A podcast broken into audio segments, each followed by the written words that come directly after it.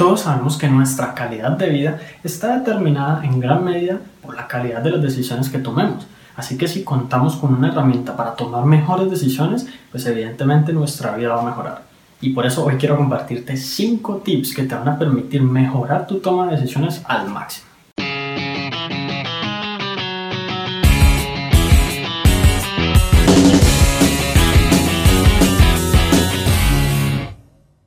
Nombre es Juan Sebastián Celis Maya y bueno, el primer tip o el primer paso para tomar mejores decisiones es tomar decisiones más rápidas. De hecho, hay una recomendación que dice que toda decisión importante en la vida no debería tomarte más de 60 segundos en ser tomada. Es decir, primero vamos a reunir como toda la información necesaria para poder tomar esa decisión, pero en el momento en que tengamos que escoger uno u otro camino, vamos a demorarnos menos de un minuto en hacerlo. ¿Sí? Una cosa es que tú pienses y pienses si es por este lado, si es por este otro, si, si vas a hacer esto, si vas a hacer lo otro.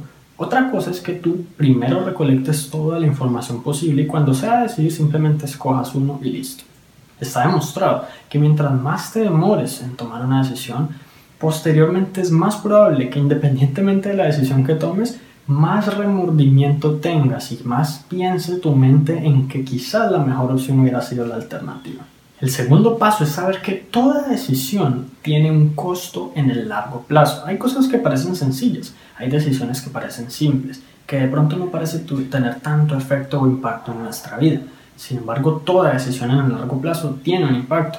Por ejemplo, cuando una persona va a comprar un carro y le ofrecen, digamos, algunas opciones, por decir algunos accesorios, eh, no sé, rines de lujo o algún radio con pantalla táctil o cualquier cantidad de cosas que se te ocurra pues la verdad es que estos, estos accesorios pueden costar de pronto un poquito más. Supongamos que el carro cuesta 20 mil dólares, pues asumamos que sean unos 5 mil dólares que la persona invierta, digamos, o, gaste en accesorios. Pues resulta que más adelante cuando vaya a vender el carro, si lo va a vender, esos, ese costo no lo va a haber, digamos, remunerado de alguna manera. Y si la persona hace un crédito para pagar el carro, esos 5 mil dólares se le pueden convertir en 10 mil o incluso más, dependiendo del país y las tasas bancarias que haya. Así que esa no es una decisión pequeña que deba tomarse a la ligera. Entonces, pues así como este ejemplo, hay muchos casos en la vida de cosas que parecen simples, como por ejemplo tomar un trabajo o alguna cosa así, que de, alguna manera u otra simplemente pasamos por alto y no, y no pensamos mucho y nos impactan en nuestra vida.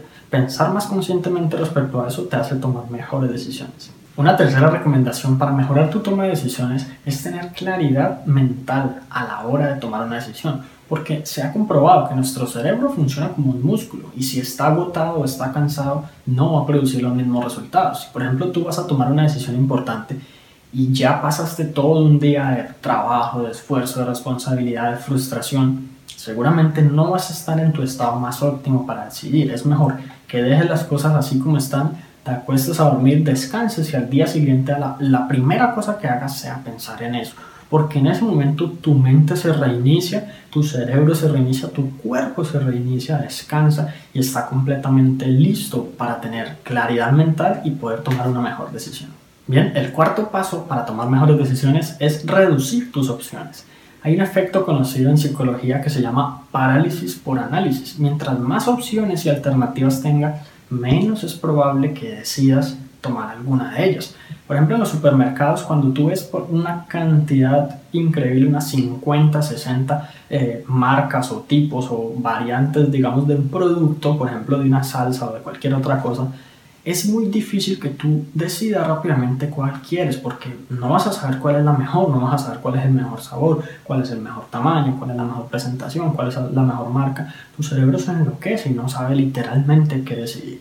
Entonces, cuando tú vas a tomar una decisión importante, o incluso una decisión normal, pequeña, que ya vimos que tiene su impacto, lo ideal es que no cuentes con muchísimas alternativas o muchísimas opciones, de manera que no postergues y no procrastines en la toma de la decisión, sino que la tomes cuanto antes. Y bien, el quinto paso para mejorar tu toma de decisiones es analizar tus decisiones del pasado y sobre todo hacerlo en diferentes áreas de la vida.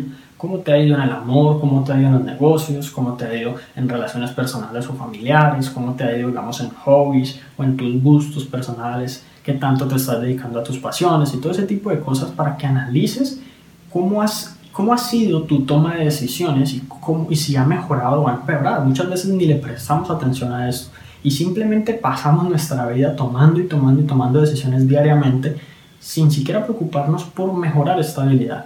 Y no podremos mejorarla, ni siquiera saber si está mejor o no, si ni siquiera analizamos de qué manera estuvo en el pasado. Entonces es bueno que tú empieces a hacer como una especie de reflexión sencilla de cómo fue que tomaste esas decisiones en el pasado, de en qué momento lo hiciste, de si estabas, por ejemplo, saturado de información, qué hora era y cantidad de cosas de manera que tú digas, mm, de pronto lo que pasó en ese caso fue que esto o fue que lo otro y, empiezas a deducir cosas importantes y valiosas que posteriormente te van a servir para mejorar esa habilidad. Y si te gustó este episodio, recuerda suscribirte al podcast para que recibas una notificación en cuanto publique nuevos episodios. También si conoces a alguien a quien pueda servir esta información, compártela para que ellos también puedan mejorar sus vidas paso a paso. Y si quieres conocer muchísimas más estrategias para el mejoramiento personal y para ser cada vez una mejor persona, entonces tengo un material gratuito que te va a encantar. Simplemente accedes a la página www.juan.sc slash mejorar. Te agradezco mucho por haber llegado hasta aquí, entonces nos vemos en la próxima.